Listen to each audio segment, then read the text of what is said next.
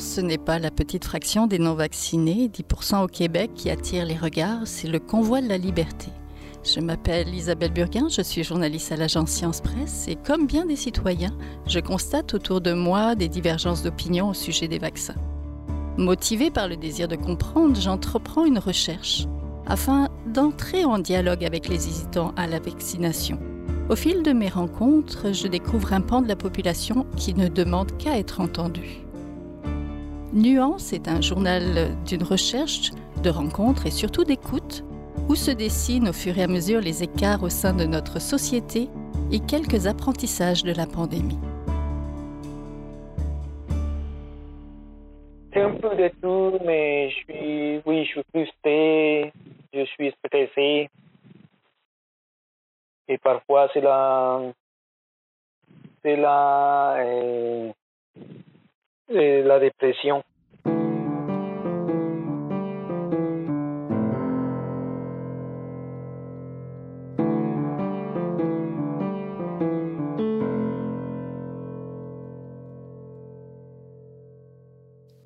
Épisode 3 Piste de réflexion. Dans cet épisode, conclusion, questions en suspens, bilan, apprentissage. Ceux qui ont témoigné ont tous des raisons bien uniques d'hésiter à se faire vacciner. Ils ont en commun des questions qui sont restées sans réponse et des craintes bien personnelles. Des experts croient tout de même que le gouvernement aurait pu intervenir différemment en fournissant une ligne téléphonique par exemple, ou même en améliorant l'aération dans certains espaces publics. Après plus de deux ans, il y a plusieurs apprentissages à faire de cette pandémie.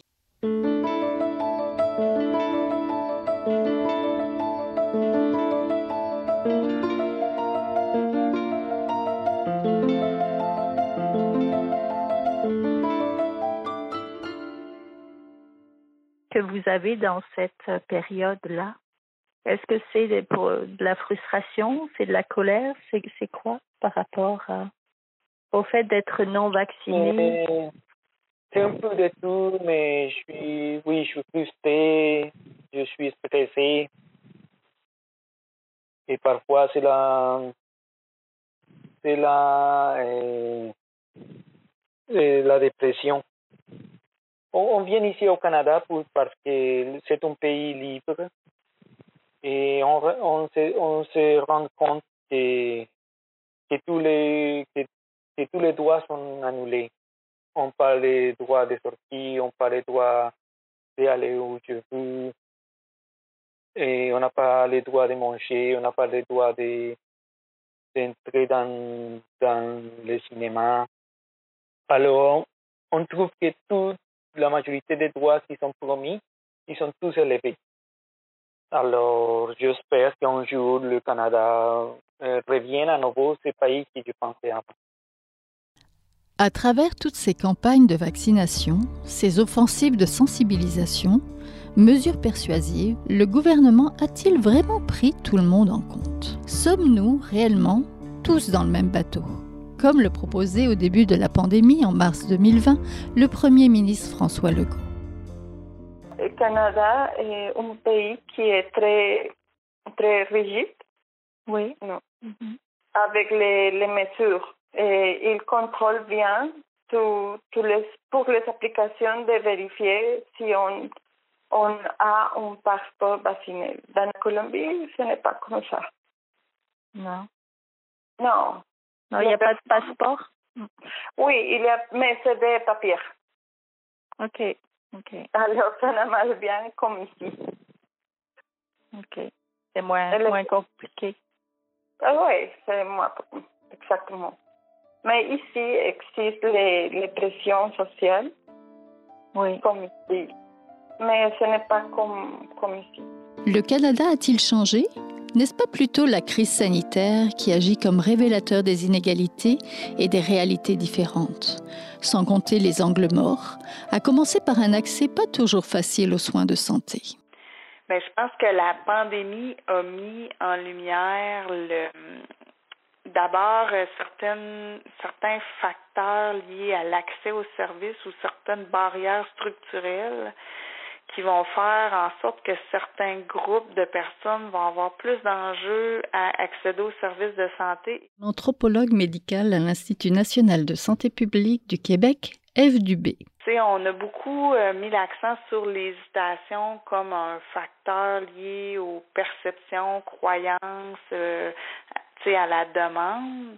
Mm-hmm. Et puis, alors qu'on ne parlait pas du tout d'organisation des services de vaccination ou d'accès au système de santé, ce que la pandémie a, vraiment mis en lumière, c'est qu'il y a des inégalités dans la vaccination qui sont en partie dues à des, des barrières structurelles, discrimination, racisme, accès aux services, donc, on a vu des groupes de personnes avoir des moins bonnes couvertures vaccinales parce qu'il y avait des enjeux d'accéder à Clic Santé puis prendre rendez-vous en ligne. Il y avait des enjeux de compréhension de l'anglais ou du français, donc ils n'étaient pas nécessairement au courant de où aller.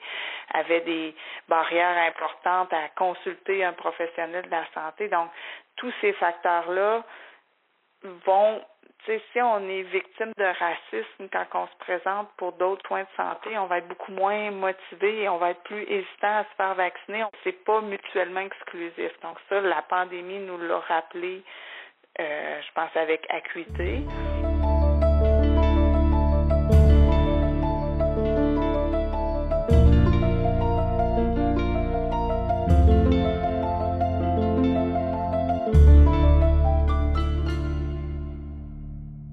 L'hésitation vient avec des questions, des doutes et des craintes sur les avancées scientifiques ou comment se développe la science. Malgré les messages de la santé publique, de nombreuses personnes ne saisissent toujours pas bien, par exemple, quels sont les bénéfices des vaccins ARN. On avait dit qu'on ferait ça aussi de manière anonyme, juste avec votre prénom. Avez-vous, êtes-vous confortable toujours avec ça ou est-ce que vous voudriez vous choisir un autre prénom? Euh, On n'avait pas dit José oui, il me semble que c'était ça.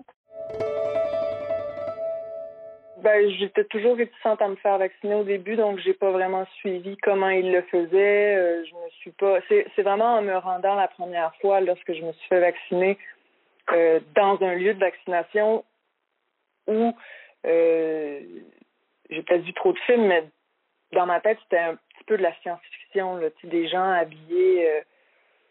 C'était un peu étrange un peu étrange. Puis, tu sais, avant de se faire vacciner, ils demandent si on a des appréhensions à propos du vaccin. Et même si on répond oui, en tout cas, les gens sur lesquels je suis tombée n'étaient pas vraiment à l'écoute euh, du fait que j'avais peur plus d'effets, à, à, pas d'effets euh, dans les prochains cinq jours, que c'était plus genre, euh, je me sens forcée. C'était pas très. L'aspect psychologique n'était pas vraiment mis de l'avant pour, ben, en tout cas, moi, je vais parler pour moi, mais pour un bon bassin, de la population qui n'a aucune connaissance scientifique. Alors, on nous dit vaccin ARN. Ça nous dit pas grand-chose, pour ne pas dire rien du tout. Fait qu'à ce moment-là, on doit s'en remettre entre les mains des, des scientifiques qui s'expriment puis qui disent oui, ce vaccin, c'est un vaccin sécuritaire, allons-y. Benoît est un musicien qui travaille dans les communications. Il a 55 ans il y a une maladie en place, c'est pas qu'on veut juste vacciner pour euh, prévenir quelque chose, on ne on veut pas prévenir. Alors, ben, c'est ça. Il y a aussi, à côté, en parallèle, il y a comme on attend le vaccin, mais en même temps, le vaccin, quand il arrive, nous procure aussi une inquiétude.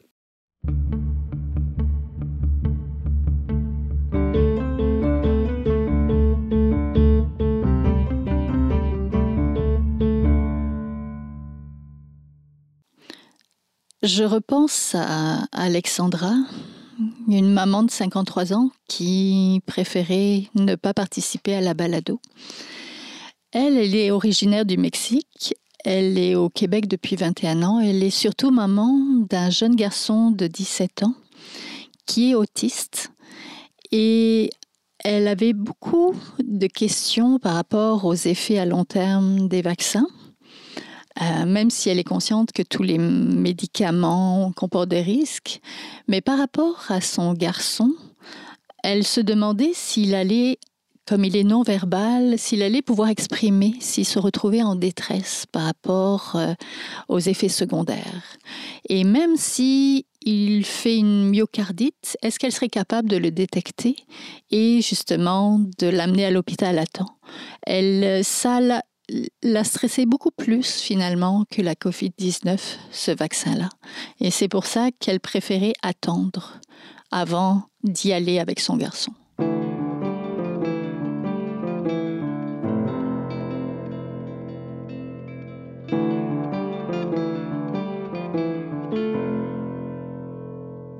Professeur Monet, je vais justement euh, vous demander de chausser vos lunettes d'historienne de la santé.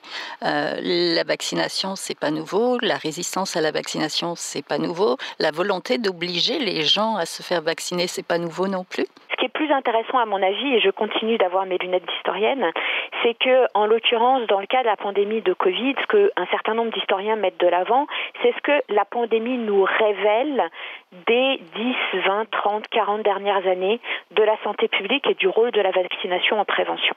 Et j'insisterai sur deux aspects. Le premier, c'est ce que j'appelle l'indigence de la santé publique contemporaine, c'est-à-dire qu'on se retrouve à devoir agir face à une santé publique sur laquelle on a très peu misé dans les dernières décennies. On a un système public de santé qui est très orienté vers l'hôpital, on le sait, on le voit, même si l'hôpital va mal, c'est l'hôpital qui prédomine et c'est l'hôpital qu'on doit protéger. Et on a peu euh, finalement investi, et quand je dis investi, c'est pas juste une question d'argent, on a peu investi dans le préventif, dans le collectif, dans des mesures sur le très long terme qui vont avoir un effet sur la réduction des inégalités ou même éventuellement euh, la contamination virale, ça c'est la première chose. Et en parallèle, et je dirais en connexion avec cette indigence de la santé publique, on mise de plus en plus sur une santé publique qui passe par la vaccination. C'est ce que j'appelle moi le tournant vaccinal, c'est-à-dire où on voit, et ça c'est révélateur aussi de systèmes de santé qui sont très technologisés, où la technologie devient finalement le symbole de notre capacité d'agir efficacement contre un virus ou un autre euh, ou un autre euh, comment dire problème de santé ou un autre danger. Et où donc et là on le voit très bien avec le gouvernement logo bien au-delà d'ailleurs de cette question de, taxer les, non vaccinés c'est que la mesure et il l'a dit dans plusieurs euh, discours la solution clé et non pas une partie de la solution c'est la vaccination. Alors qu'en fait quand on veut bien faire la santé publique la vaccination la plus large possible est évidemment une mesure extrêmement importante et on en voit les effets positifs, mais elle ne peut pas être la seule mesure. Pour ne prendre que quelques exemples qui sortent à la fois dans les médias et dans l'espace public depuis un certain nombre de semaines, voire de mois, et du côté d'un certain nombre de professionnels de santé aussi, la question par exemple de l'aération, de la ventilation des, euh, espaces publics dans des écoles, ou l'accessibilité des tests euh, rapides pour s'assurer finalement que tout un chacun et les familles soient capables de jouer un rôle dans la prévention des contaminations, ça, ce sont des mesures de santé publique sur lesquelles finalement le gouvernement, pour le dire aussi simplement que ça et aussi abruptement, n'a pas misé. Après le passeport vaccinal, le gouvernement a annoncé le 11 janvier 2022 une taxe santé. Cette taxe santé était à destination des personnes non vaccinées qui contribueraient financièrement à l'hôpital si jamais elles tombent malades. Ce sont des mesures inquiétantes pour bien des non-vaccinés. Une chance, le gouvernement a reculé sur cette mesure.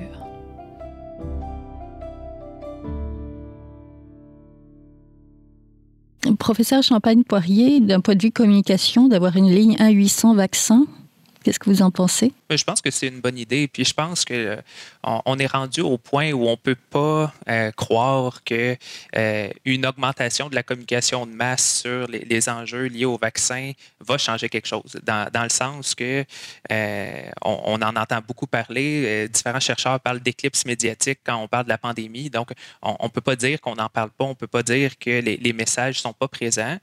puis quand on, regarde les derniers chiffres, Toujours est-il qu'il y a environ 90 des, gens qui ne sont pas vaccinés euh, en ce moment qui disent que c'est peu probable ou impossible qu'ils se fassent vacciner. Donc, euh, à ce niveau-là, est-ce que le, fait de euh, rendre plus visible à la télévision, par exemple, des, publicités faisant la promotion des vaccins, ça serait utile? Sans doute pas. Donc, la notion de le retour à la communication interpersonnelle, je pense que ce serait très utile. Puis, euh, comme l'a démontré, euh, par exemple, mon, collègue de l'Université de Sherbrooke, Arnaud Gagneur, euh, en travaillant sur l'entretien motivationnel pour favoriser la vaccination des nouveau-nés, ben, ce contact-là interpersonnel, ben, aide beaucoup parce que justement, les, gens ont besoin de se faire assurer, certains ont besoin de se faire prendre par la main puis de se faire vraiment expliquer pour eux personnellement euh, qu'est-ce que ça implique, c'est quoi les pour et les contre pour que là vraiment ils soient capables de se faire une idée.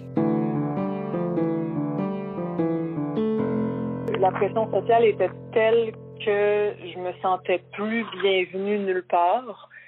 Euh, ni par mes représentants politiques ou ni par certaines personnes de mon entourage. Ça devient lourd, donc je me fais vacciner. Je me dis, bon, on est là-dedans pour quelques années encore, je vais quand même pas me, me priver d'une vie euh, normale, entre guillemets, pour, pour des années. Parce qu'on nous le disait, le passeport vaccinal est là pour rester, euh, vous en faites pas. Mm. Et puis là, ben, tout banal, tout bonnement, ben, le 14 mars, finalement, on lève euh, les restrictions et on enlève le passeport vaccinal.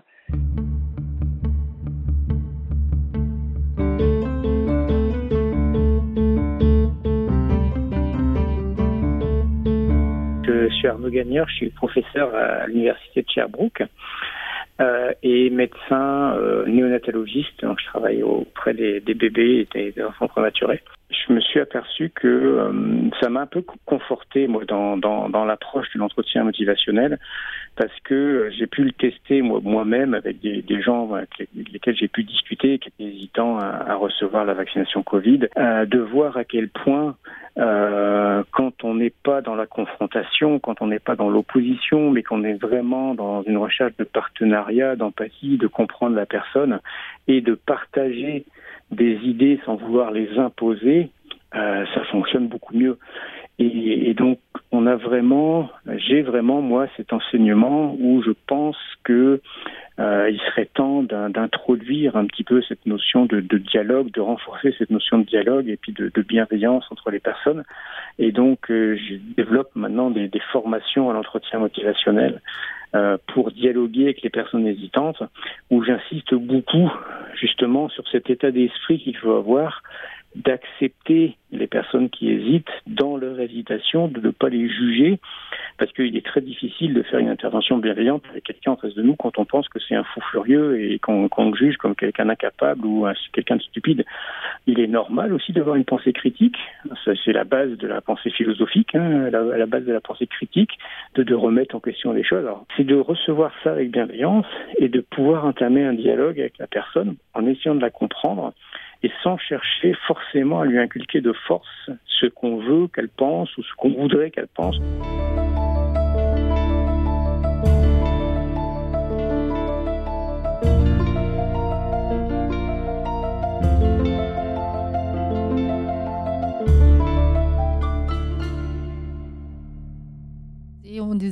Ah mais la santé publique nous dit de le faire. Mais pourquoi la santé publique nous dit de le faire? C'est ça qui a été vraiment euh, ben, une des choses qui a été finalement peut-être un petit peu mal faite, mais malgré nous, parce que ça fait longtemps que la science est moins présente dans les médias. On parle de la science du côté émerveillement, du côté vulgarisation scientifique, mais on oublie aussi de la mettre en contexte et de parler de la politique aussi.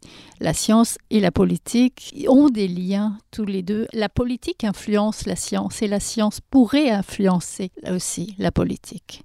Et ça, il faut que ça soit dit. Il faut aussi que les gens puissent comprendre un petit peu comment ça fonctionne la science que c'est pas simplement la vérité, c'est pas la science, c'est les sciences, c'est les chercheurs, c'est le côté humain aussi, c'est aussi les erreurs, et ça, on ne veut pas en parler parce que pendant qu'une crise sanitaire se déroule, on préfère euh, laisser croire aux gens que c'est une bonne chose de suivre simplement les mesures sans les remettre en contexte, sans se questionner. C'est important de se questionner. Et plus on répond aux questions, et plus en fait les gens vont suivre les mesures parce qu'ils vont les comprendre. Et c'est ça qui est important.